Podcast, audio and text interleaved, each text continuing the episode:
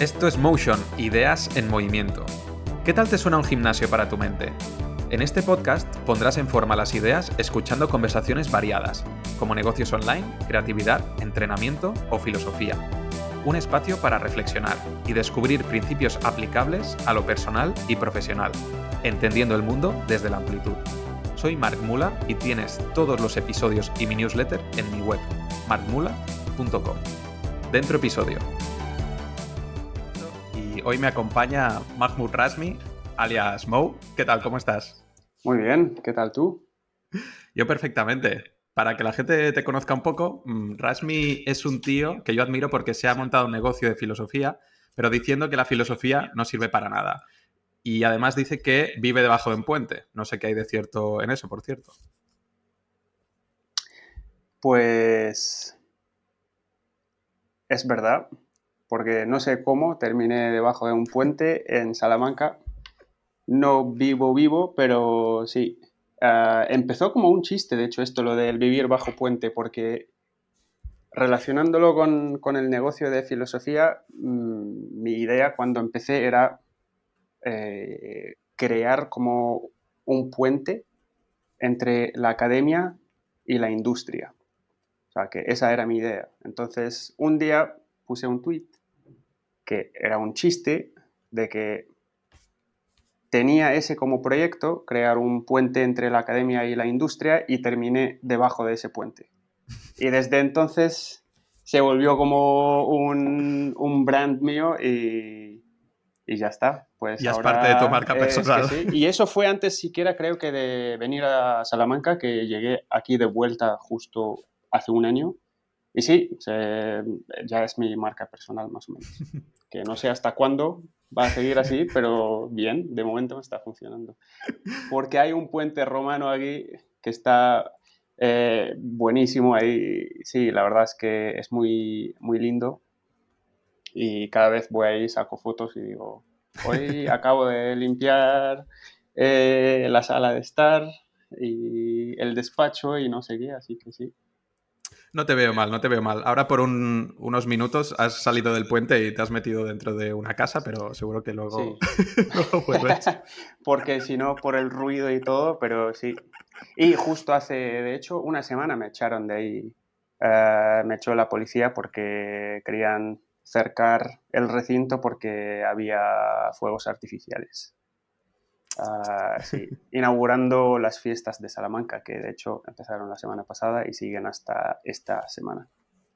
Tú vienes de, Beirut y la pregunta de cómo ha acabado un filósofo de Beirut en Salamanca te la dejaré para, más adelante, pero ya que tu negocio gira un poco en torno a esto, a la filosofía, y encima decir que la filosofía no sirve para nada, esta es como la primera pregunta obligada. Eh, ¿La filosofía realmente sirve para algo o no?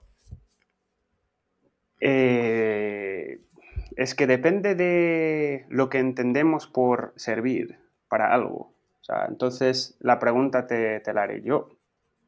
qué, significa eh, sirve para algo para ti? Diría que algo sea útil para mí, sin, darle quizá el, significado de utilitarista, sino simplemente en el significado más coloquial, ¿no? De que algo sea un medio para conseguir otra cosa. Y sí, o sea, que la utilidad de la filosofía, piensas, tú que estudiaste filosofía también, ¿o no? Sí, sí, sí. Sí, sí, ¿no? Eh, del grado de filosofía. Sí, yo soy de licenciatura todavía, soy del ah, programa antiguo. Sí, sí. Y luego hice un máster en filosofía contemporánea. También. Buah, filosofía contemporánea. Sí. ¿Por qué? la pregunta te la haré yo. O sea, es, es que es esto. ¿Por, qué? Te voy a responder, o sea, pero, pero me interesa también, ¿eh? Mm, no sé si tengo una idea diferente cuando, o sea, en el momento en que estoy ahora de cuando empecé, pero por ejemplo, yo sí que me apunté a la carrera porque percibía que me podía dar respuestas para algo. Luego vi que estaba muy equivocada, ¿no? Pero yo empecé comunicación audiovisual y la abandoné, ¿no? Y tenía como muchas dudas sobre qué hacer con mi vida y también siempre fui una persona que se hacía muchas preguntas, ¿no? Estas preguntas tan grandes existenciales de qué es la muerte, qué es el ser humano, de dónde venimos, cuál es nuestra naturaleza, ¿no? Cosas de estas. Y dije, creo que estudiar filosofía me ayudará a tener este tipo de respuestas. Entonces, en ese momento sí que pensé que la filosofía era útil. ahora también lo pienso, ¿no? Pero quizá no lo pienso por esos motivos. No pienso que la filosofía sea útil por darte respuestas, o al menos no respuestas definitivas, ¿no? Luego entendí, quizá para mí, porque esto es muy particular, de que lo que te ayuda mejor es a hacerte preguntas. Al menos esa es mi, visión. Y sí, estoy totalmente de acuerdo. ¿Y en qué año empezaste la carrera? Uf, pues, pues no me acuerdo. Creo que 2012. 12. Eh, espera, no lo sé seguro. No, no, no, no, no, no. No lo sé, con 18 años. No, 2006, 2007 2008, una cosa así, creo. Sí, claro. la, terminé, en 2012, creo, una cosa así. no la empecé como, en 2012. Como yo, básicamente. Sí, sí, porque creo que yo soy también del 89, así que mm. creo que eh, empezamos eh, casi el mismo año y sí, es que porque en mi caso yo no estudié filosofía, eh, estudié finanzas como carrera y terminé la carrera de finanzas, o sea, de administración de empresas con especialidad en finanzas. Y mientras tanto, porque estudié en Líbano, hice también una suerte de minor, o sea, no sé cómo, sería, pero eh, das cinco o seis asignaturas que luego te permiten entrar o hacer un máster en filosofía y por eso pude hacer después el máster. Y empecé también, o sea, opté por hacer un máster en filosofía después por la misma razón que tú mencionaste, porque justo ahí 2007, 2008 había crisis, la, la crisis económica, eh, el mercado financiero, pues la bolsa y todo estaba por los suelos y además de eso había vivido guerras en, Líbano, así que tenía todo este tipo de preguntas también sobre la muerte, de qué significa esto y luego la economía y qué es una acción, que creo que es la, traducción de stock. sí. Y porque es que, ¿de qué se trata? Y nadie me podía dar la respuesta en el departamento de finanzas, entonces dije, a ver la filosofía si me puede ayudar. Y claro, pensaba también de que la filosofía tenía una utilidad particular ahí, de que me iba a dar respuestas o de que me iba a ayudar a entender qué es lo que estoy buscando y también me di cuenta de que me di cuenta un poco tarde, o sea, muchísimo tarde, muchísimo más tarde, pero sí, eh, que no, me encontré con una disciplina muy académica que solamente trataba de explicarte qué es lo que dijo este filósofo o aquel filósofo y poco más. Que no es que trataban de pensar, sí, trataban de pensar esas preguntas grandes que nos hacemos, pero como que no... Mm, la verdad es que no, no terminaba de... Eh, que no me, no me, terminaba de servir, o sea, no, no me saciaba, digamos. Ah, porque al final era esto es lo que dijo este y este es lo que dijo aquel y ya está.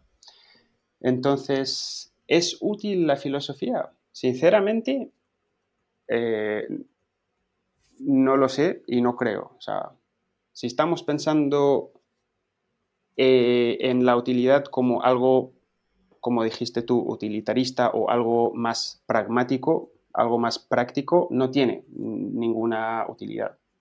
O sea, no es útil para nada. No, no te puede construir una casa la filosofía, digamos. Y esto no lo digo yo, esto lo dice Bertrand Russell y, ese artículo suyo de, si eh, qué valor tiene la filosofía, la verdad es que me gusta mucho porque es verdad que en sentido pragmático, práctico de, eh, de, la pregunta es que no, no tiene utilidad. no es lo mismo decir que soy ingeniero, que no lo soy, a decir de que he estudiado filosofía. Pero, como dijiste tú también, y comparto esto contigo, que sí que es que nos ayuda a pensar. Si no lo haces como algo académico, y por eso dejé la academia, o sea, si lo haces para entender, eh, entenderte a ti mismo y a los demás y al mundo y hacerte esas preguntas y quieres como mejorar tu forma de pensamiento sí que es útil. Pero es que no la vas a notar directamente, o sea, eh, de un día para el otro. Es un proceso largo que al final un día te levantas y dices, ah, ok, ahora entiendo esto mejor. ah, ok, ahora tengo que enfocarme en esto. Pero sí, es más, no es tanto enfocarse en eh, respuestas como tratar de cultivar una mentalidad de hacerse preguntas y más preguntas para tratar de saber más cosas sobre lo que sea. Así que sí. Justo, mira, mientras me está respondiendo, digo, no puede ser que sea tan desastre que no me acuerde cuando hice la carrera y lo he, repescado. De 2007 a 2011 hice la carrera y del 2011-2012 hice el máster de filosofía contemporánea. pues sí. Que no soy serio, que no puede ser. no, pero entendible. Yo también empecé la, la, carrera también en 2006-2007 en mi caso. O sea, sí. Nos, nos hacemos mayores. Básicamente, Casi, sí. Pues yo tuve una sensación parecida a ti, un poco luego en la carrera, de, que al final donde estaba era un sitio donde se enseñaba historia de la filosofía. Claro. Pero no, no se enseñaba filosofía en sí, ¿no? incluso un ejemplo súper palpable en la asignatura de argumentación, pues nos enseñaban los tipos de argumentos, eh, nos enseñaban un poco de lógica y a detectar falacias pero luego no nos ponían a hacer debates, ¿no? O, es, haz tú una exposición y el resto, pues detectar si ha usado alguna falacia y tal, no, no lo poníamos en práctica, ¿no? O cuando íbamos a la asignatura de ética, pues eso, las, las disciplinas éticas, según ha dicho pues Aristóteles, según ha dicho Kant, según ha dicho Hume o según ha dicho Stuart Mill, pero luego no, no, hacíamos ninguna reflexión del mundo contemporáneo, ¿no? O no llegamos a estudiar ningún filósofo que estuviera vivo, que eso también me, impactó, todos muertos, la carrera de los zombies. es que sí, y, ojo, que no es que lo critique ni nada, pero como que...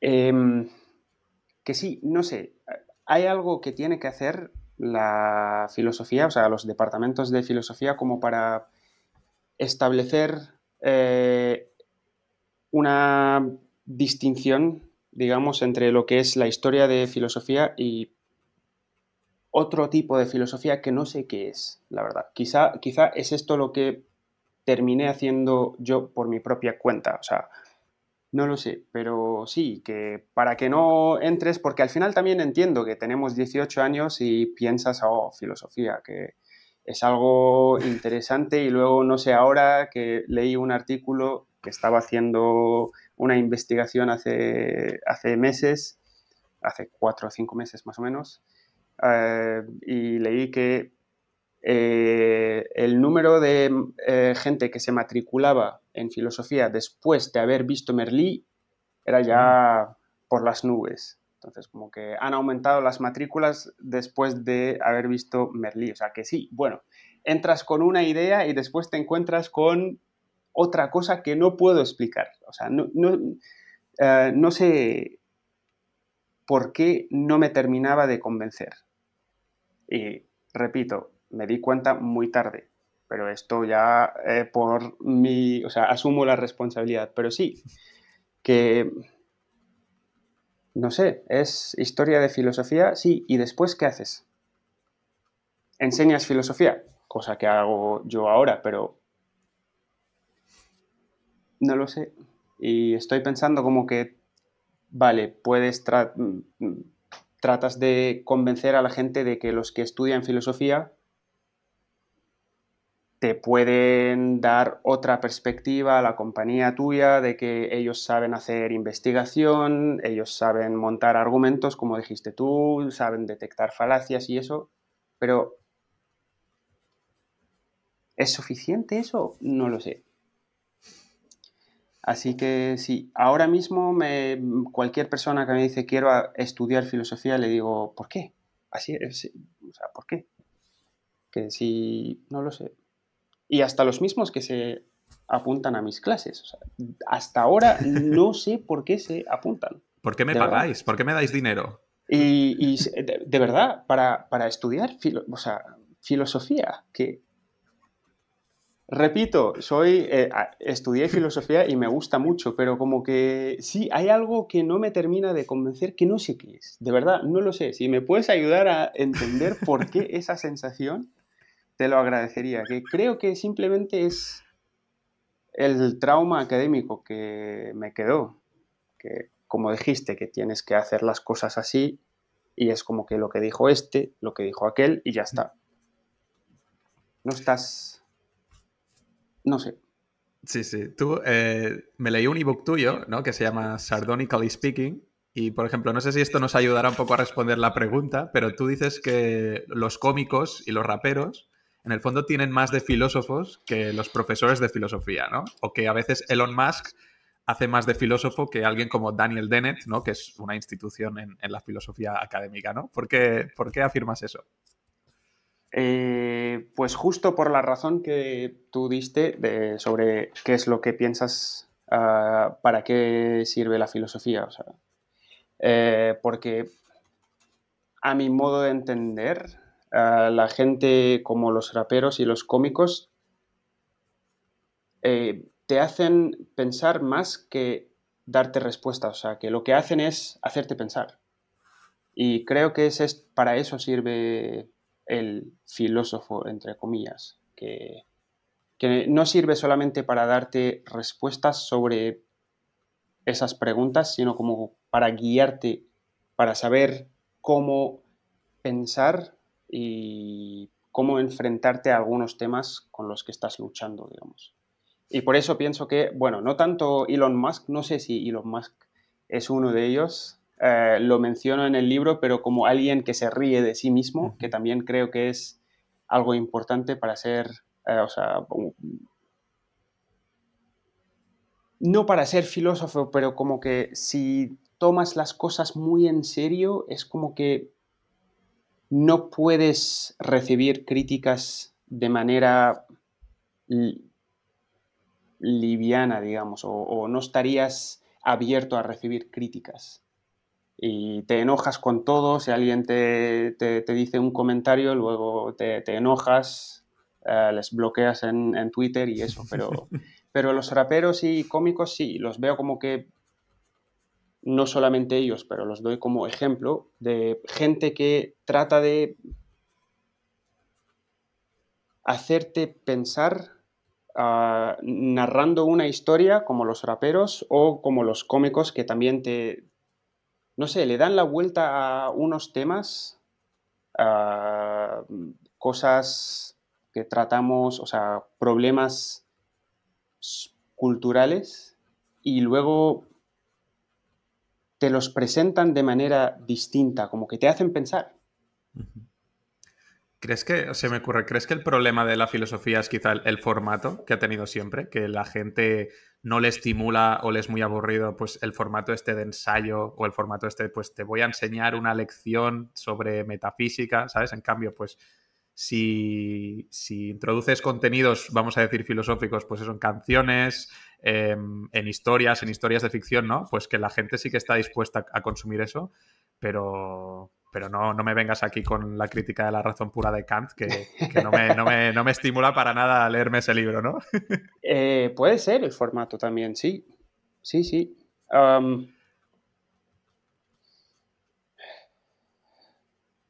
Y, la pregunta sería por qué los filósofos no presentan otro tipo de contenido también, que entendemos que hay siempre ese debate, ¿no? Que los ves por por Twitter y no sé qué, ahora hoy en día en TikTok, que veo gente que se, que, se enoja con, con eh, creadores de contenido, de filosofía, empiezan a burlarse de ellos de que no se les entiende.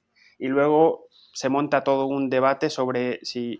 Pero los físicos, los, los, que, o sea, los físicos dicen una cosa, o sea, que nadie entiende a lo que dicen porque tienen su jerga y tienen su, términos técnicos mm. y tal pues ¿por qué los filósofos no? ¿Por qué pretendemos que la filosofía sea algo que se entienda? Eh, de que es un ámbito académico que se ha desarrollado, tiene su jerga, tiene su de todo, y entonces tenemos que respetar a los que estudian eso porque se la pasan tratando de entender ese tipo de cosas. Bueno, bien, pero ¿por qué no tratamos de producir otro tipo de contenido que le llegue a la gente, que la gente pueda consumir? Esa es la pregunta. O sea, sí, eh, la, crítica a la razón pura es buenísima. Eh, no, no, la he terminado de leer jamás, pero, pero de lo que he leído hasta ahora sí, es que, claro, empiezas a leer cuando entiendes la historia de la filosofía y qué es lo que ha transcurrido a lo largo de los años y qué es lo que trata de responder Kant y tratar de, darte otra forma de pensar, sobre las cosas, dices, bueno, sí, muy bueno, pero ¿por qué, ¿por qué solamente así tenemos que consumir la cosa y no divulgar un poco? ¿Y por qué los que divulgan muy a menudo los vemos como, no como, filósofos, sino como divulgadores? Así que sí, puede ser que porque entendemos o sea, es más fácil entender a un stand-up comedian o un rapero que, que a Kant. Y no para decir que este es mejor que el otro, pero como que sí, al final, ¿qué es lo que pretendemos hacer? ¿Hacer que la gente piense o... Sí, Mira, ahora que lo has dicho, y si quieres, yo, es algo que no tengo muy claro, ¿eh? pero ya que has sacado el tema, has dicho que a los divulgadores de filosofía no se los ve como filósofos, ¿no? Se los ve como divulgadores. ¿Tú, te considerarías filósofo? No, para nada. Eh, eh, vale, antes de responder yo, ¿por qué crees que esta etiqueta nos, nos, queda tan grande a los que hemos estudiado filosofía? Cualquiera que estudia periodismo no tiene ningún problema en decir que es periodista, uno que estudia física dice que es físico. En cambio, los filósofos, no, yo soy profesor de filosofía o no lo sé, o divulgador de filosofía o trabajo de algo relacionado con la filosofía, pero no acaba de decir que es un filósofo. ¿Por qué crees que pasa esto? ¿Por qué, por qué nos cuesta decir que, que somos filósofos? Pues no sé si tengo la respuesta, pero creo que tendría que ver con, primero, en mi caso, con que hoy en día asocio a la filosofía, o sea, el ser filósofo con experiencia. Mm. Entonces, como que si solamente tengo la carrera, el grado de filosofía, con, no sé, 21 años, no he vivido absolutamente nada, no conozco el mundo y no soy filósofo. Soy filósofo como, sí, soy filósofo en tanto que eh, sé de la historia de la filosofía, pero poco más. Entonces, creo que tenemos que distinguir entre lo que es filósofo en tanto que alguien que sabe de la historia de filosofía y un filósofo que realmente tiene experiencia de lo que sea, sabe de lo que está hablando, realmente sabe de lo que está hablando y está tratando de pensar las cosas. O sea, que sí, no sé, me, creo que me cuesta decir que soy filósofo por eso, porque es que realmente soy tampoco historiador de la filosofía, soy alguien que conoce la historia de la filosofía, no soy filósofo. ¿Me hago preguntas? Sí, me planteo cosas, sí, pero ¿cuál sería la... o sea, ¿cómo podemos o definir a los filósofos? Quizá tenemos que empezar por, por ahí, ¿no? Mira, yo nunca, nunca me he presentado como un filósofo, ni he dicho nunca a nadie que yo soy filósofo, ¿eh? pero creo que en esta conversación contigo quizá me ayuda un poco a aclarar las cosas, no lo sé. ¿eh? Pero hago una reflexión solo desde, desde el concepto de escritor que a mí me ha servido y entonces digo, no sé si quizá debería hacer lo mismo con la palabra filósofo. Para mí un escritor siempre ha sido alguien que escribe, escribe novelas, ¿no? Em, pues eso, que escribe una gran historia de ficción o que publica libros en una editorial, ¿no? Pero yo llevo muchos años dedicándome profesionalmente a escribir y ganándome la vida escribiendo y bueno, pues no sé, quizá me ha ido un poco mejor que incluso a gente que escribe ficción y pues no lo sé, o nunca ha terminado su novela o lo, que sea, pero se, define como escritor, ¿no? Entonces yo digo, oye, ¿por qué escritor es también como una palabra tan, tan rodeada de misticismo y, como, como de una carga de que hay que saber mucho, ¿no? Digo, oye, si yo me gano la vida escribiendo, ya sea haciendo copywriting o enviando emails o escribiendo anuncios o escribiendo guiones, eh, al final soy un escritor, solo que en un ámbito concreto, ¿no? Y no lo tengo muy claro, pero con filósofo me empieza a parecer un poco lo mismo, ¿no? De, que no. A mí me da la sensación de que quizá no, no hay que acercarse tanto al concepto tan elevado de filosofía, sino que si de verdad queremos bajar la filosofía y hacerla como más popular, tenemos que empezar a quitar un poco de esa carga y, que todo el mundo empiece a decir un poco, oye, pues sí, yo soy filósofo, soy filósofa, y, no pasa nada, ¿no? Un poco como, como has dicho tú al principio, de no tomárnoslo de más, tan, tan en serio, ¿no? Bueno, pues el término filósofo tampoco es un término tan, tan en serio de sabios, ¿no? Y, mientras hablabas, digo, oye, algunos, algunos filósofos publicaron libros con 18 o 20 añitos, ¿eh? pero, pero bueno, eso es otra cosa de otra época, ¿no? Pero digo, ostras, no sé. A veces se me pasa por la cabeza. Es que es verdad, pero la... y ellos... Ahí me tienes que ayudar también, porque la verdad es que esto nunca, nunca me lo he planteado así, eh, pero ellos se identificaban como filósofos? Mm. ¿O no? Porque esa también, porque la, mayoría de, esa gente eran, o sea, hacía otras cosas también, que se interesaban por la filosofía, o ni siquiera, como que, no sé, como que la mayoría, no la mayoría, pero hay gente que, como Descartes, eran se interesaban por las matemáticas y la física y óptica y, eh, y cosas así. Y a través de esto se interesaban por las preguntas o las implicaciones o lo que significaba lo que estaban estudiando. Entonces, no sé, es... Y volviendo a lo del escritor, creo que por lo menos tú estás ganándote la vida escribiendo, sí. Pero si estás ganándote la vida enseñando filosofía, son dos cosas distintas también, ¿no? Porque tú vives de escribir, pero yo vivo de enseñar filosofía. Entonces también son dos cosas distintas. O sea, no vivo haciendo filosofía. A menos que piensas que enseñar filosofía es hacer filosofía. Vale, bueno, no sé si esto se ha convertido en, una, en un debate o en una argumentación. No, no, es, es, una conversación, porque no estoy tratando de... Claro, pero, pero por ejemplo, me, dan ganas entonces de intentar argumentar de por qué tú sí que encajarías en esta etiqueta de filósofo, ¿no? Y déjame decírtelo desde, desde la posición de alumno, porque yo hice un curso hace poco tuyo de, sobre, sobre ética. ¿Por qué me pagaste para...? De verdad, o sea, ¿qué, ¿qué es lo que se te ocurre?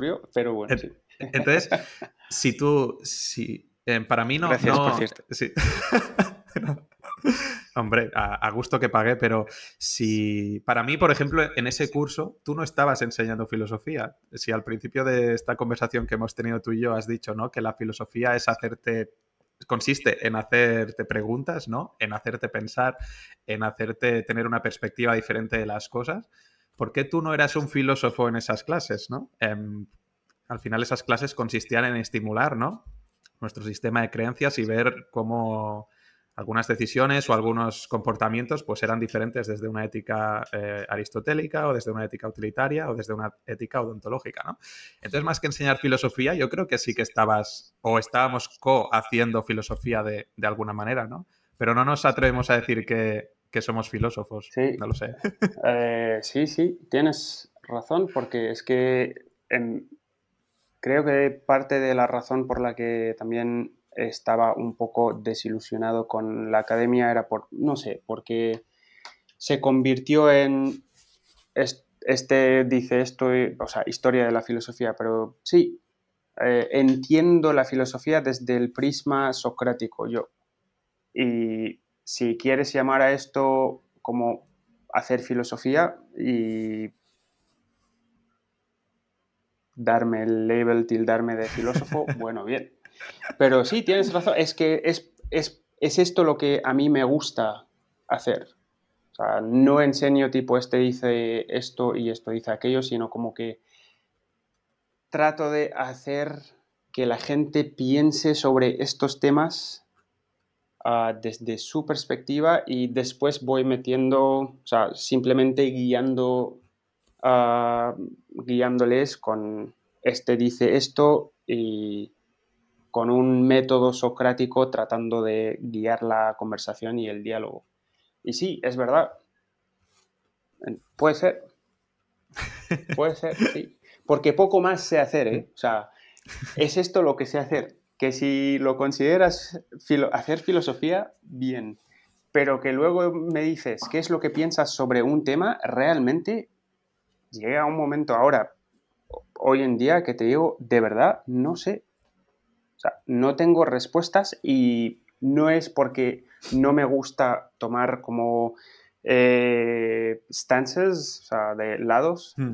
que no me sale la palabra ahora, pero como que apoyar a uno al otro una perspectiva u otra, eh, sino que de verdad llegué a un momento en el que me empecé a, eh, empecé a pensar que siempre como que hay un argumento y hay otra perspectiva, o sea, alternativa a lo que yo pienso. Entonces, estoy más perdido ahora, pero sí, sí, si quieres definir hacer filosofía como el método socrático, te digo, sí, soy filósofo. Porque es lo único que sé hacer. Preguntas. Si fuera un periodista, sacaría de aquí el titular, ¿eh? MacBook me ha dicho, sí, soy filósofo. Eh, si, lo quieres así, pero, eh, pero sí, y, ojo que no es, no es, o sea, no es fácil, no, por mí, sino no es fácil para la gente. Y viste cómo introduje la clase al principio, como dije que va a ser un poco frustrante todo lo que voy a hacer porque es que, y la gente que no está acostumbrada eh, a ese tipo de preguntas al final se harta. Y sí, sí, que no es fácil. y por eso mataron a, a Sócrates, como Kenny de South Park. Pero sí. Están al mismo nivel Sócrates y Kenny. Eh, sí, sí, sí. Han matado a Kenny, hijos de puta. Eh, pues ahora vamos a, vamos a bajar del terreno de las ideas y me molaría un poco que explicaras tu historia de cómo alguien ¿no? que estudia filosofía pues ahí en, Beirut o en el Líbano acaba dando clases online eh, a nivel internacional mm, debajo de un puente de, Salamanca. Quiero saber cómo ha ido De hecho, no sé si sabes, pero creo, no sé si sabes que eh, hice el máster y el doctorado en Salamanca. El doctorado sí que lo sabía, sí, sí. Ah, y el máster. El máster también, vale. Y lo que pasó fue que cuando terminé la carrera quise venirme a Salamanca para estudiar español durante un año, o sea, 2010-2011, que justo había ganado la Copa Mundial, España también, y tenían ahí en la Plaza Mayor, bueno, una réplica, pero tenían ahí un, una, montaron un museo en, la Plaza Mayor que estaba buenísimo. Y sí, estudié español durante un año, me gustó. Eh, mientras tanto, estaba yéndome de, eh, de, oyente a las clases de filosofía del máster. Eh, empecé a conocer a los profesores y dije, bueno, me presento. Luego empecé a estudiar filosofía y después hice el doctorado. Esto no tanto porque quería hacer el doctorado como porque me gustaba Salamanca y quería quedarme aquí, de una manera u otra. Así que sí, Ah, y mientras tanto, una vez terminada, terminado el máster y me apunté al doctorado, estaba ah, viviendo ocho meses en Salamanca y cuatro meses en Beirut, donde estaba enseñando ya filosofía. en, la, en, una de las universidades, uh, Universidad Libanesa Americana. Libanesa Americana, Sí, Universidad Libanesa Americana de... Universidad Libanesa Americana, vale. Bueno, si no, ya, ya, lo, buscaremos. Al, al IU, no, no, da igual, pero, pero sí, que empecé a dar clases ya y tal. Terminé el doctorado, ya me quedé en Líbano y empecé a enseñar o seguí ah, enseñando en dos universidades, AUB, Universidad Americana de Beirut y Universidad eh, Libanesa Americana, que ahí te das cuenta que hay mucho sistema americano por ahí. Y durante siete años estaba enseñando a tiempo parcial en las dos universidades, pero no salía ningún trabajo a tiempo completo. Y cuando salía, ah, terminaban escogiendo a otra persona. Siempre quedaba segundo. Así que ahí empieza a montarse la frustración, ¿no? De que no me sale. Y luego me empecé a dar cuenta de que publicación académica no es lo mío. Y después, justo antes de la pandemia, se fue todo, y esto es el argentinismo, al carajo en Líbano, crisis económica, mi sueldo ya valía una miseria, y me puse a pensar, ¿vale la pena realmente estar enseñando en dos universidades como cuatro o cinco asignaturas o, clases, o sea, digamos, porque a veces son el mismo curso, pero distintas clases, cobrando poco, casi sin, eh, sin que pueda siquiera pagar el alquiler. Y dije, no, que estaba, digamos, el alquiler eran 500 dólares y mi sueldo era ya 300 dólares, un ejemplo. Y dije, no, tendré que buscarme la vida en otro lado. Y te juro que no tenía otra alternativa. La única alternativa que sí que tenía era que me habían dado la residencia permanente de Canadá. Pero no podía viajar a Canadá por la pandemia ya, en marzo. Entonces estaba ahí en un limbo en Líbano, donde esto estamos hablando para, eh, solamente para que tengas idea, de marzo 2020 y junio del 2020. Vale, muy intenso. Sí, que en marzo sabía que me iba a Canadá, pero mm, no sabía otra cosa. O sea, pero no se sabía cuándo se podía ya ir, ¿no? Por, el, eh, por el lockdown y ya sabes, todo. Sí, sí. Entonces, tuve que tomar una decisión de que sigo con la universidad o no. Y dije, no vale la pena. Le dije al director del departamento de que a finales de, mayo ya, ya está, no, no voy a enseñar más. Y entonces terminé en mayo y no sabía qué hacer. No tenía nada, o sea, nada. No sabía absolutamente nada, no tenía ni plan ni nada, solamente tenía unos ahorros que también se habían fulminado por la crisis económica, como un ejemplo, si, eh, no, un ejemplo no, tenía ahorrado como 13 mil dólares, que eran lo necesario para ir a Canadá, y ya se había, eh, pude sacar del banco 5 mil dólares. Eso es por la devaluación de la moneda, ¿no? sí, porque no te, o sea, un corralito a lo argentino. Eh, mi esposa es argentina, así que vivió el corralito dos veces. O sea, ahora venimos a Salamanca, si ella es el gafe, así que no, no, eh, en fin, sí, eh, la verdad es que no, no, sabía nada y un día se me ocurrió, creo que en mayo fue, tengo la fecha, poner, no sé por qué, no fue algo contemplado, premeditado, nada. Estaba sentado en el sofá y puse ahí con una captura de que voy a dar existencialismo. Y de repente la gente mostró interés, monté ese negocio, dije, voy a dar una clase en junio, tal, tal, tal, tal, sí, bueno, se apuntaron, y desde entonces em, empecé a hacer esto.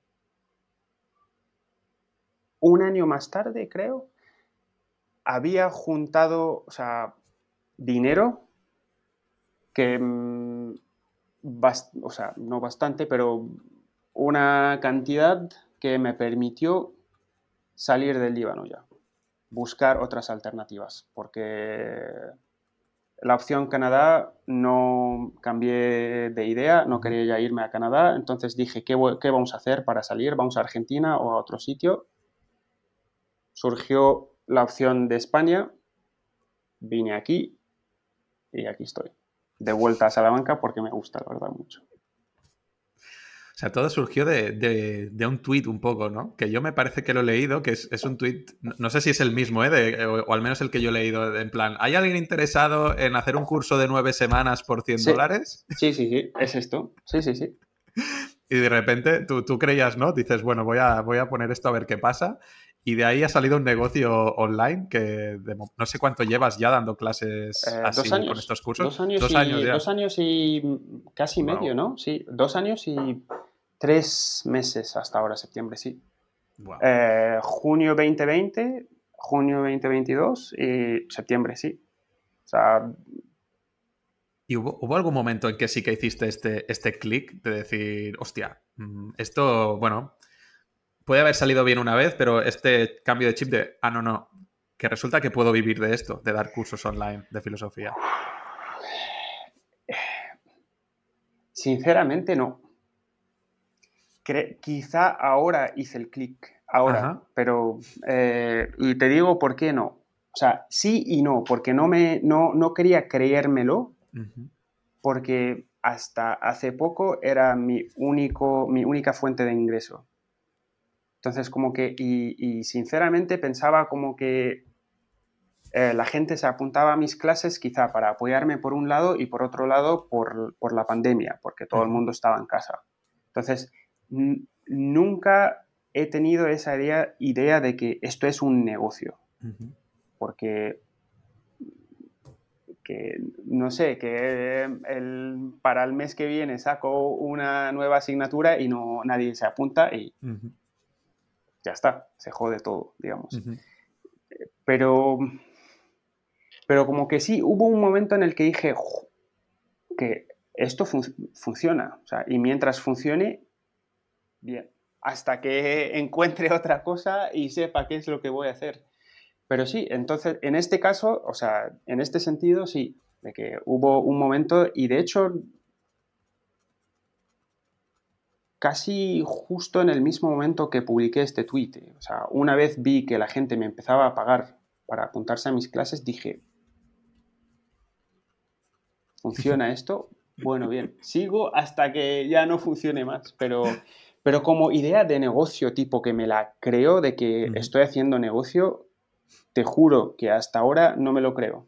De verdad. hasta hace poco que empecé a pensar, quizá hay una idea de negocio ahí, pero sí.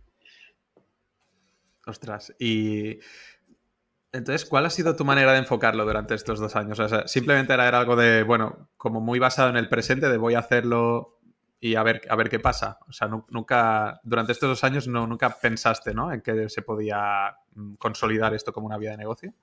Eh, sinceramente, de verdad lo digo, eh, no. Eh, y, y, lo traté de eso, del día a día, de mes en mes. Y Claro, como, ¿cómo sería silver lining en, español? Como que algo... Silver eh, lining. Sí, de que, de que la cosa buena entre todas las cosas malas que están ocurriendo, de hecho, déjame buscarla porque... Eh, ah, pues no conozco este, este concepto, creo. Eh, vamos a ver. Como consuelo, vale. Lo ah, vale, como consuelo, sí. Eh, pero no es eh, un resquicio de esperanza, pone ahí. O sea, consuelo, esperanza, sí, de que, de, que entre todo esto, lo que estaba pasando, como la devaluación de la moneda y tal, en un momento concreto estaba cobrando yo en dólares. Entonces me permitió pagar el alquiler y, ahorrar mucho.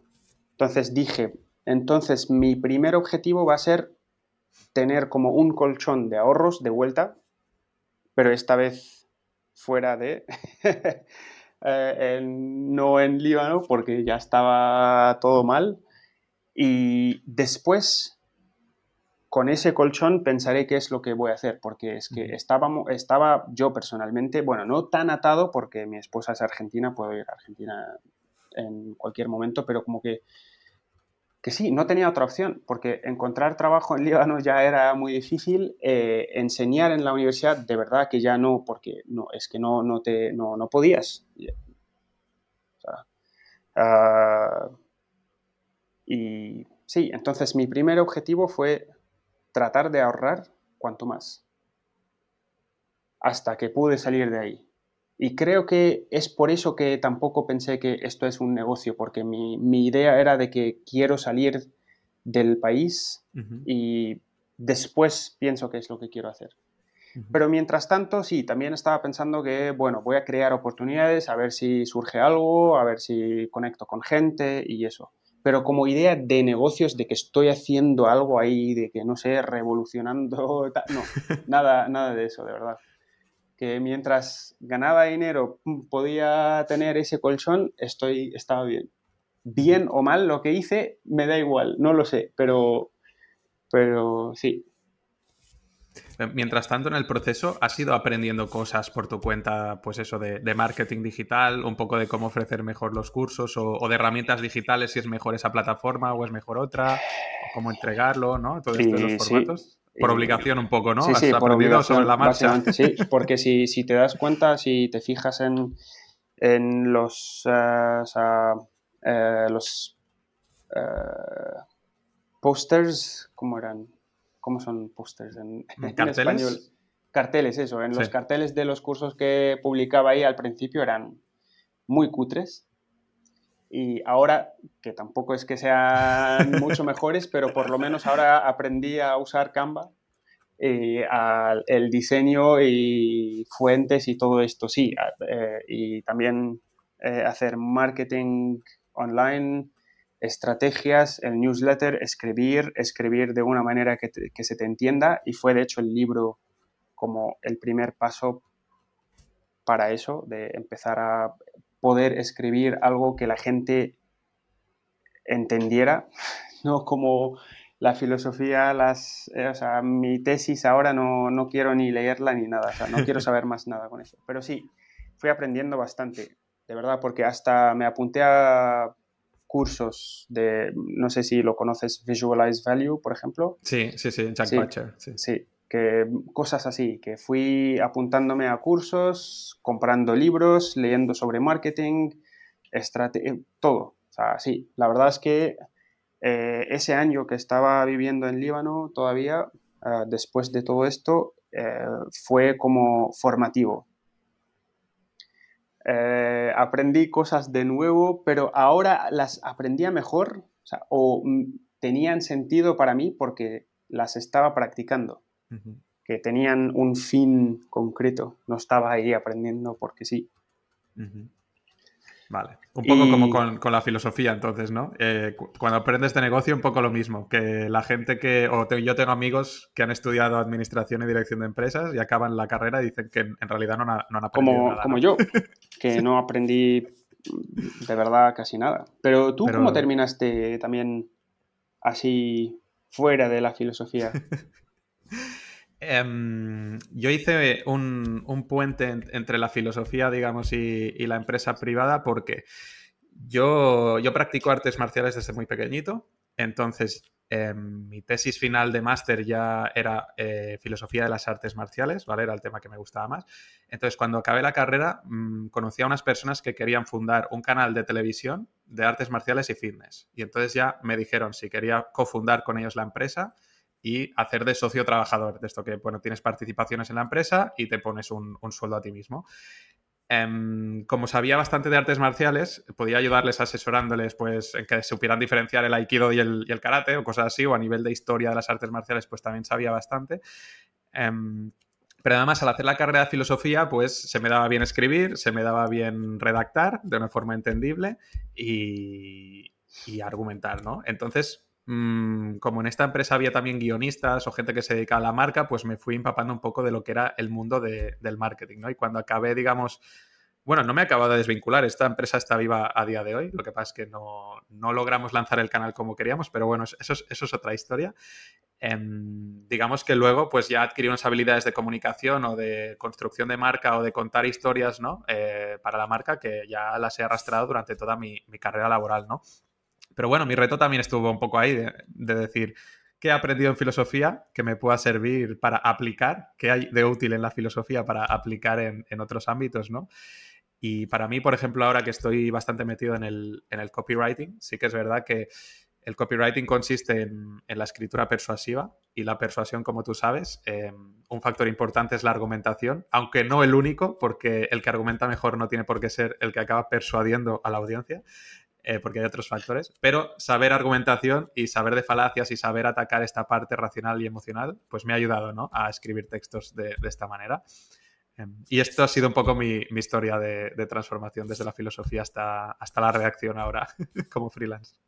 Eh, interesante. O sea, que nunca, nunca pensaba, no sé si nunca pensabas o nunca surgió la oportunidad de hacer otra cosa, o sea, de, no sé, enseñar o hacer un, no sé, llevarlo, eh, enseñar en la universidad, terminar el doctorado o algo así. Sí, cuando, cuando estaba haciendo el máster yo quería hacer el doctorado en filosofía y de hecho terminé, yo también como tú, que, nunca he quedado primero, quedé el, el segundo de, de, mi promoción y en principio todo el mundo decía que, que, tenía la beca más o menos asegurada, la de mi comunidad autónoma, Cataluña, o la del Estado, para hacer el doctorado y quedarme en el departamento de filosofía de, de la ciencia. Eh, porque quería dedicarme a, lo que es la, la, filosofía de las ciencias cognitivas o de, de, la filosofía de la mente y meter un poco ahí filosofía de artes marciales o filosofía del deporte, como un pequeño apartado que me dejaran a mí mi creatividad, pero tenía que ser de filosofía de la ciencia. Pero también llegó la crisis económica y entonces se, se, empezaron a cargar un poco todas las becas de las humanidades y Uf, dieron como mucho menos recursos o a mucha menos personas. Entonces, al que quedó primero de mi promoción, o, sí, era, era un chico también, sí que le dieron la beca, pero otros años que la beca se la solían dar a los dos o tres primeros, pues esta vez solo había para, para una persona y yo me quedé sin, sin, beca. Entonces a partir de ahí, bueno, ya me surgió la oportunidad, no pasó mucho tiempo de, de entrar en este proyecto de, de, canal de televisión de artes marciales y mira, el doctorado sí que es verdad que es una cosa que siempre me ha quedado ahí, porque mola un poco que me llamen doctor, ¿no? Soy Mark el doctor, ¿no? pero, pero, más allá de eso, sí que es verdad que cuando empecé a entender cómo funcionaba el mundo académico, el tema del publish or perish, darte un poco de cuenta, esto no sé si pasa en todos sitios, ¿vale? Pero es mi experiencia de que la mayoría de profesores solo les importa un poco también sus publicaciones y están dando clases como por obligación. Le notas que no, no le meten pasión ni mucho entusiasmo. Como que pierdes un poco la, la, ilusión de lo que significa enseñar en, en, la universidad, ¿no? Te piensas que es ser Mer Marley, ¿no? El de la serie, y luego ves que es muy diferente. es que sí, sí. Y, claro. Uh al final, pues también medio quizá por obligación, te empujó la vida por el lado empresarial sí. uh, y freelance y creo que de verdad creo que es para mejor. O sea, porque ahora siempre puedes volver y hacer el doctorado si te interesa, pero ahora por lo menos sabes que no lo vas a hacer para enseñar en la universidad si lo vas a hacer, lo vas a hacer eh, para ti y porque te gusta y eso. Y también, sí, no sé, hasta puedes escribir... ¿Has escrito sobre artes marciales y filosofía y eso en, no, más allá en el marketplace? Bueno, eh, bueno, tuve un blog que ahora mismo se puede visitar todavía, pero está abandonado desde 2018 eh, me haces contar mis secretos aquí. ¿eh? El blog se llama El Guerrero Moderno y en ese blog sí que era, es, es, era para el nicho de personas que practican y les gustan las artes marciales y era para hablar sobre filosofía aplicada en las artes marciales. Eh, el blog intentaba dar respuesta a un problema, que es que si tú practicas artes marciales orientales, tienes un sistema filosófico detrás que te la respaldan. Por ejemplo, si practicas karate, aikido y judo, pues tienes como un trasfondo budista o shintoísta. Si practicas kung fu o wing chun, tienes ahí pues taoísmo o confucianismo, ¿no? Todo el mundo tiene un folclore, una cultura que estudiar si se siente inquieto, ¿no? En cambio, los deportes de contacto occidentales están un poco huérfanos. Boxeo, kickboxing, eh, si me apuras, jiu-jitsu brasileño, ¿no? Entonces, quería dar un poco de qué, lecciones de la filosofía podían aplicarse también a, la práctica de artes marciales, ¿no? Por ejemplo, cómo las artes marciales son una práctica estoica para desarrollar las virtud, virtudes, la justicia, el coraje, la, la, disciplina y todo esto. Y mi blog iba un poco por, por ahí. Pero bueno, mm, ya sabes también que si no se monetiza algo, lo acabas abandonando porque por amor al arte no acabas haciendo las cosas, ¿no? Entonces se quedó ahí. Pero como me da pena asesinarlo, pues el blog todavía se, se, puede visitar por si alguien está interesado. Eso es lo único que he escrito de, de, artes marciales. Y para una empresa de formación en entrenamiento sí que yo redacté el módulo de preparación física para deportes de contacto, por ejemplo.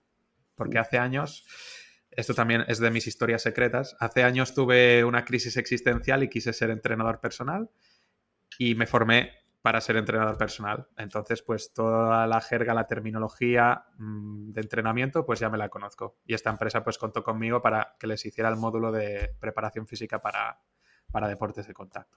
Eso sería un poco el, resumen. Hombre, pues ahí tienes bastante experiencia en cosas que tienen utilidad, más o menos. Sí, eh, la verdad es que también suena interesante. Y de lo que he entendido, de que estás diciendo de respaldar a los deportes, o sea, las artes marciales occidentales con hmm. ese fondo filosófico también, ¿no? ¿Es esto lo que estás tratando de hacer? Sí, sí, sí. Es lo, sí, es lo que, de lo que traté de hacer en ese proyecto. Por eso, porque las artes marciales occidentales están un poco huérfanas de filosofía. En cambio, las orientales sí que, sí que lo tienen. ¿Y por qué, por ejemplo, estoicismo en este caso? Em, porque en aquel entonces me, gustaba mucho la. No te gusta mucho. ¿eh? ahora, claro, porque es que ese bloque es de 2017-2018. Ah, vale, ahora eh, no, no, ahora, eh, es solamente ahí entonces. Vale, vale, vale, Ahora soy menos fan del estoicismo, ahora me considero más cercano al, existencialismo, pero en aquel momento sí que me gustaba mucho, o lo que son las prácticas. Em, o sea, como práctica aristotélica también, ¿no? Como, es que ahora no me salía el nombre. Em, como práctica eudaimónica, ¿vale? Pero yo no lo explicaba como práctica eudaimónica porque si no nadie le da clic. Entonces, como práctica estoica, pues suena más estoico. Claro, suena más, es que se, conocen más. Pero también la, es que tiene sentido, ¿no? Porque sí, ya te expliqué que, salto de, un lado para otro en esto porque voy haciendo conexiones, pero porque el otro día, de hecho, eh, alguien me... O sea, Jordan Goldstein, eh, no sé si lo conoces, eh, que también está tratando de hacer casi lo mismo. No de artes marciales, en, para él en general, o sea, el deporte. Y me invitó a un espacio suyo en Twitter para hablar de filosofía y tal. Y hablábamos de las virtudes eh, de, eh, de, la Grecia antigua y eso. Y por alguna razón empezó él la charla con, mencionando los, eh, la fenomenología. Y yo dije, ¿qué tiene, ¿qué tiene que ver? Entonces, no sé si también, eh, además de existencialismo, fenomenología, quizá si no quieres hablar de eso, pero como que la experiencia subjetiva de uno mismo, de cómo, sabes, eh, de, tus sentimientos del dolor, del placer en el deporte, de... No sé si esto es algo también que quizá interesa, porque yo le dije, pero ¿por qué fenomenología y no virtudes de la Grecia antigua y hmm. me, hice, me empezó a explicar porque, ¿sabes? Porque es la experiencia subjetiva, del dolor, de cómo practicar, de cómo hacerse mejor atleta, de no sé qué. Entonces, no sé, ¿qué, qué pensarías ah, sobre eso? Sí, sí, o sea, lo, veo un campo muy, muy interesante y creo que hay una rama incluso que se llama neurofenomenología, ¿no? Que trata de, dialogar un poco con, con, esto, con la neurociencia, ¿no? Em, y puede ser que la fenomenología sea un poco el puente entre la filosofía y lo que son las, ciencias cognitivas, ¿no? Porque cuando haces estas reflexiones sobre, sobre el mundo de los subjetivos, sobre el dolor, pues luego te tienes que respaldar un poco también en, bueno, pues qué dice la ciencia sobre el dolor, qué dice la ciencia sobre cómo la gente experimenta el dolor.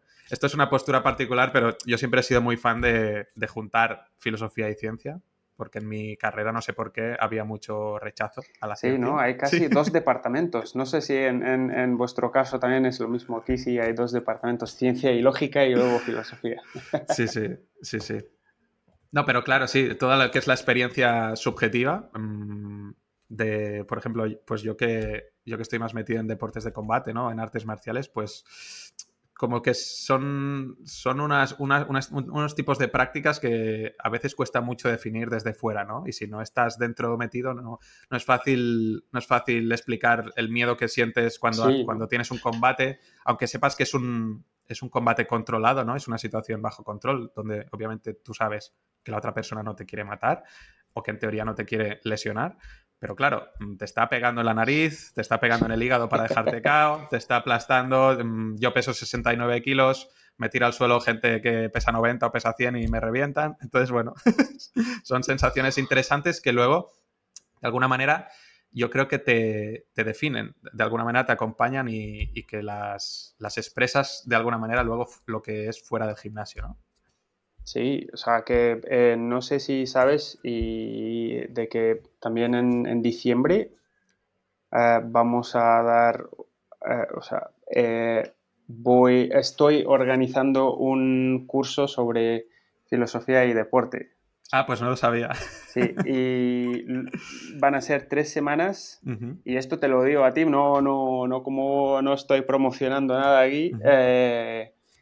Eh, los, los tres que van a presentar es Guru Mark Baker, eh, que te dije Guru Anaerobic, ah, que luego te, te paso su perfil que quizá te interesa. Y luego eh, Jordan Goldstein para hablar de las virtudes y tal. Y Urtats, que también ah, trabajó, o sea, hace de la complejidad en el mundo del deporte y el atletismo. Y si supiera, hmm, es interesante. Ahora te, te invitaré también. Pues quizá me, me apunto, ya, ya sí. veremos. No, de apuntarte, no, no, no. Ahora no, esto no, no de apuntarte. Creo que... ¿Me estás ofreciendo trabajo en directo? Eh, es, que, es que son tres semanas, Mm. no, no trabajo, Ya, ya. no sé si, pero, pero sí, no, es, es interesante, ya pensaré, pero por lo menos te voy a, te voy a invitar, eso sí, porque te va a interesar, sí, sí, sí. Eh, porque además pues, podrías aportar, sí, si lo supiera de antemano también, te hubiera incluido, la verdad, porque son tres semanas. Pero sí, sí, sí. sí. De hecho, sí, ya hablaremos de esto de- después, pero sí, Vale. me interesa, me interesa, la verdad, porque yo no sé nada, no voy a enseñar nada, ¿eh? O sea, son ellos, pero sí, ¿No practicas deporte? ¿No haces actividad Eh, física o qué? sí, sí, sí, hago. Ah, vale. pero ¿Y no qué- sé, por, no. por curiosidad, ¿qué, qué haces? Eh, no, nada, de ah, fútbol cuando puedo, eh, baloncesto y gimnasio, pero poco más. Bueno, ya tienes para hablar de la justicia en, en el fútbol y, y estas De. La hecho, pie- sí, la piedad. no, lo que eh, di una charla eh, una vez sobre eh, el por qué el fútbol es el deporte más bonito o por qué la llaman el deporte bonito, de hecho, porque en inglés eh, llaman al fútbol the beautiful game. Ajá, no lo sabía. sí. Entonces, como que la idea era eso, de tratar de explicar el por qué el fútbol es bonito. De categorías estéticas ahí, cosas del estilo. Pues mira, no sé por me viene a la cabeza. Esto lo decía mucho mi, mi abuelo, porque mi abuelo era fan del rugby. Pero aquí hay, hay un dicho que, que dice: el fútbol es un deporte de caballeros jugado por bárbaros y el rugby es un deporte de bárbaros jugado por caballeros. Para hacer un poco la diferencia. Interesante. Porque sí, se sí, reía sí. de los futbolistas, mi abuelo. Buah.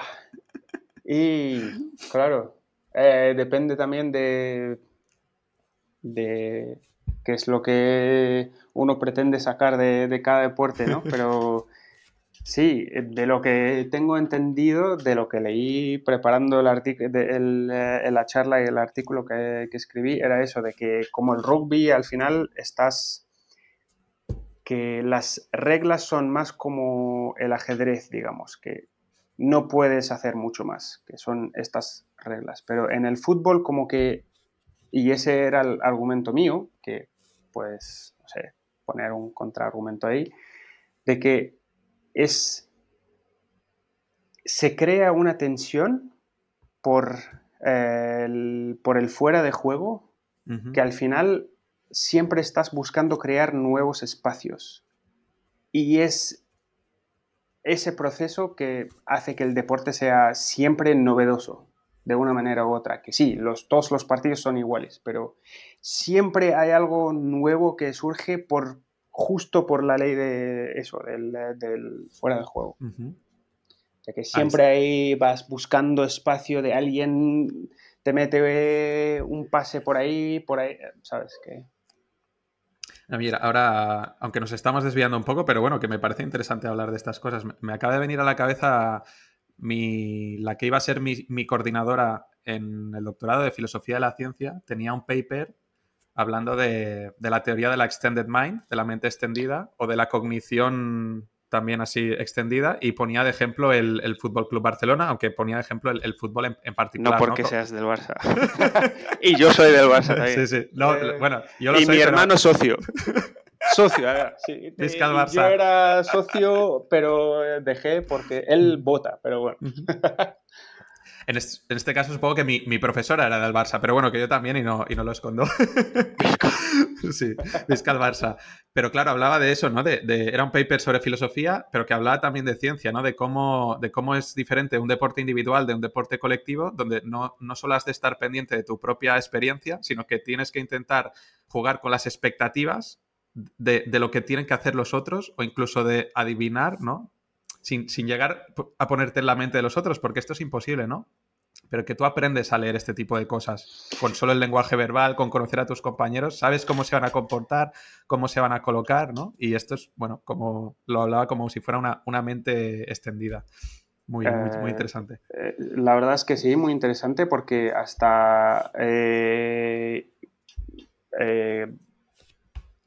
crearon un término en alemán eh, para definir a Müller como el interpretador de espacios. O sea, como que eh, es, uno de los ejemplos, además del Barça, particularmente de, Guardiola, del tiki-taka y Xavi e Iniesta, ¿no? De controlar eso, el, medio campo. Müller también es uno de estos que, al que le aplica lo que acabas de decir, de que sabía interpretar el espacio y dónde van a estar casi todos para estar en el lugar perfecto para meter un gol. Mm. Así que sí, es, la verdad es, es, interesante. Y no sé si también sabes, uh, Hubert Dreyfus, no sé si lo conoces, es de UC Berkeley, de los, mm. eh, hablaba mucho de Heidegger y de existencialismo.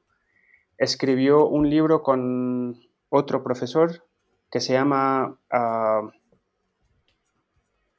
de hecho se me olvidó, porque se me viene a la cabeza The Shining, pero no, no es esto, pero que donde justo dan ejemplos de baloncesto también, de alguien que sabe interpretar espacios y eso, así que me parece interesante todo esto. Vamos a ver si puedo buscarlo. A ver, a ver. Pues. No sé, para ir concluyendo. All Things Shining se llama. Shinings. All, things, all Things Shining, sí. Para ir ah, concluyendo. Como una introducción a la filosofía con existencialismo y cosas del estilo. Digo, para ir concluyendo, que ya vamos aquí una horita y ahora ya creo que hora y seis, hora y siete. Em, ¿Crees que hemos tenido una charla de las más inútiles de la historia? Sí. Sí, sí. Pero es que inútiles sí, puede ser, pero he aprendido también mucho, la verdad. Ah, así que sí, muchas gracias ah, por la invitación y ha sido mi primera vez que participo en podcasts en español. Estoy más acostumbrado a hacerlo en inglés, así que no sé qué tal me fue. Ah, pero sí, la verdad es que aprendí mucho y la pasé muy bien. Dicen que las primeras veces no se olvidan. Sí. pues ya no soy virgen ahí. Oye, quien quiera, quien quiera seguirte, tú, toda tu actividad la haces en inglés, pero bueno, ¿dónde puede encontrarte la gente y dónde están tus cursos de filosofía? Eh, pues decafquest, arroba decafquest en Twitter, básicamente, o decafquest.com. Y pues ahí pueden encontrar uh, los cursos y lo que sea. Y, también, tu newsletter? Uh, sí, que lo tengo. Bueno, no, no me he abandonado, pero sí escribo como solamente una vez al, uh, al mes. Pero sí, es Decaf Quest. Y me van a encontrar por ahí. Pues bueno, yo no sé si ha sido útil o inútil, pero me lo he pasado, me lo he pasado muy bien. Así que, y te agradezco un montón que hayas venido y me hayas dedicado tu tiempo. Ah, hombre, muchas gracias a ti y ya hablaremos por lo de diciembre, a ver qué, se puede hacer y si no, bueno, ya vemos cómo enfocarlo, porque la verdad es que me interesa también todo esto, lo que dijiste. Me haces acordar un poco a Joe Rogan. Ajá, sí, Le sigo, le sigo. Además es cinturón negro de Brazilian Jiu-Jitsu. ¿Tú? Joe Rogan. Ah, él. Y, bueno, eh, es que sí. Y quizá termino con esto, pero ¿por qué terminaste haciendo artes marciales? O sea, desde pequeño, porque Sí, lo hago desde los 11. Eh, me vienen un poco dos grandes influencias. Una es mi padre, que el, creo que llegó al cinturón marrón de judo, ha hecho aikido, también ha hecho kung fu, o sea, es una persona que, ha practicado. Y porque yo de pequeño era muy fan de la serie Dragon Ball. Entonces yo quería ser el campeón del mundo de artes marciales como Goku en los torneos. Pero bueno, en vez de eso, aquí estoy. Sí, sí, no, pero bien, bien. O sea, pero sigues también, ¿no? sí, sí, sí, sí, Ahora desde hace, desde 2013 que estoy haciendo solo Jiu-Jitsu brasileño. Pero sí, he pasado por bastantes, por bastantes artes marciales desde los 11. Bien, bien, bien. Bueno, de eso ya también hablaremos, porque sí, me interesa todo. Ok. Muy bien, pues muchas gracias, de verdad, y lo pasé muy bien. Igualmente. Venga, un abrazo a todos.